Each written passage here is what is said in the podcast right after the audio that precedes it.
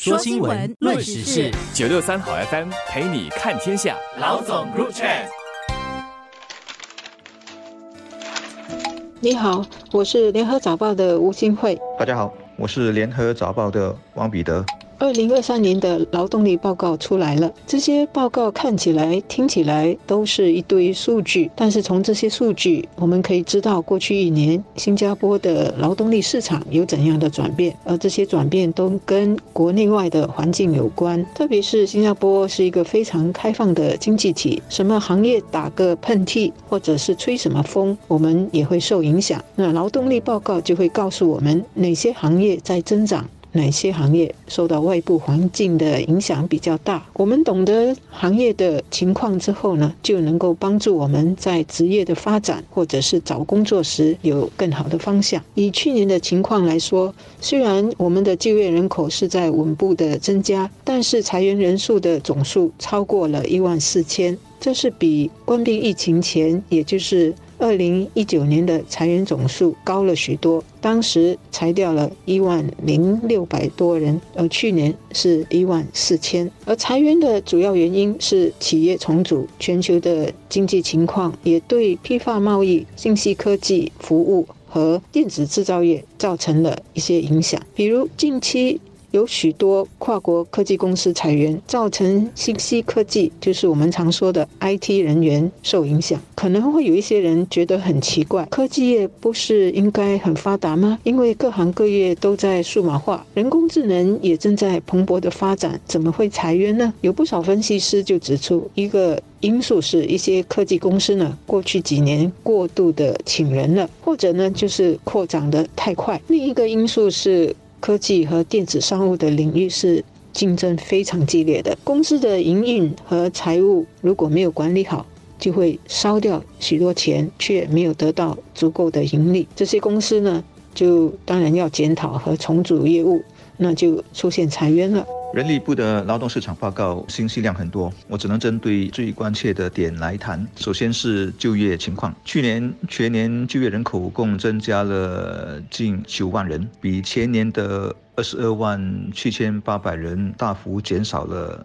将近十四万。去年最后一季的就业人口增幅也是自二零二幺年底以来最低的，显示劳动市场出现了疲软。而反讽的是，去年我们的疫情进入到了地方性流行病的一年，一切都在恢复常态。可惜复苏的动力没有完全反映在就业市场上。当然，一大原因是外部需求疲软，然后是地缘政治竞争引发的各种脱钩的政策，再有就是利率偏高，也不利于投资或者再投资。这些外部作用都不是我们所能控制的。人力部提醒，全球经济下行风险依然存在，企业重组仍将持续，并可能导致进一步裁员。报告中也说，跳槽的受雇居民比例在去年下降到十四点七八先回到疫情前的水平。这可能是招聘放缓和经济不确定的环境下，更多人选择留在原有的岗位上。在我的打篮球的球友中，有几个是去年刚大学毕业的他们都说比学长们花更长时间，要递出更多的简历才能找到工作。我也知道有人毕业了还只是获得实习生的邀约，这些实际例子都说明找工作确实不容易。所以，如果不是遇到好的机会，奉劝一句，还是不要轻易炒自己老板鱿鱼。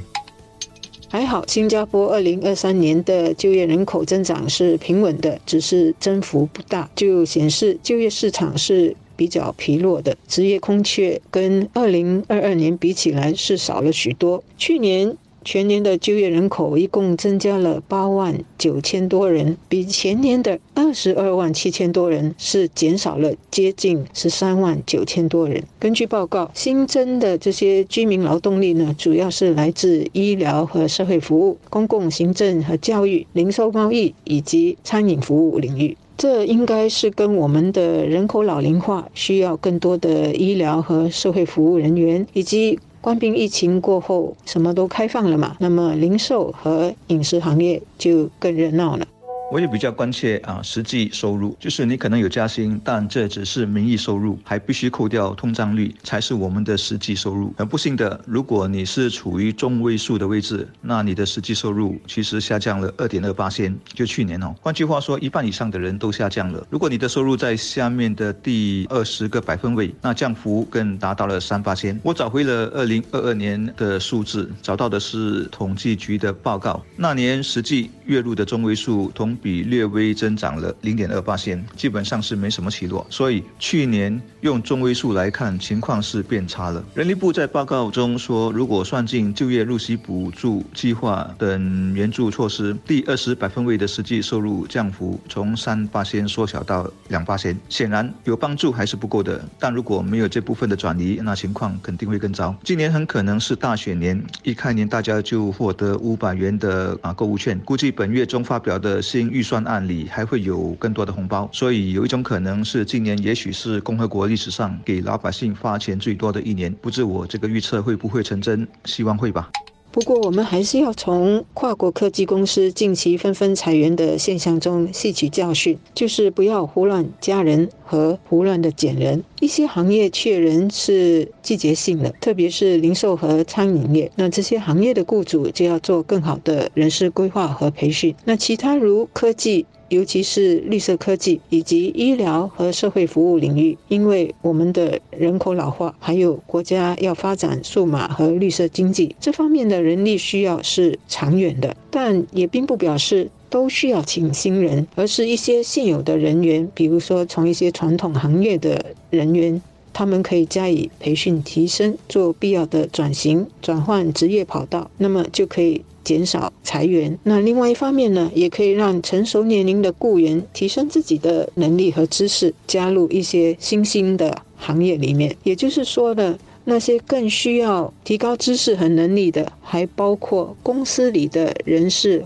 或人力资源部门。他们能把公司里的人力资源发展好了，公司才能够更加茁壮发展。否则，胡乱请人、胡乱裁员，雇员。也会对公司没有信心，那就会选择另谋出路了。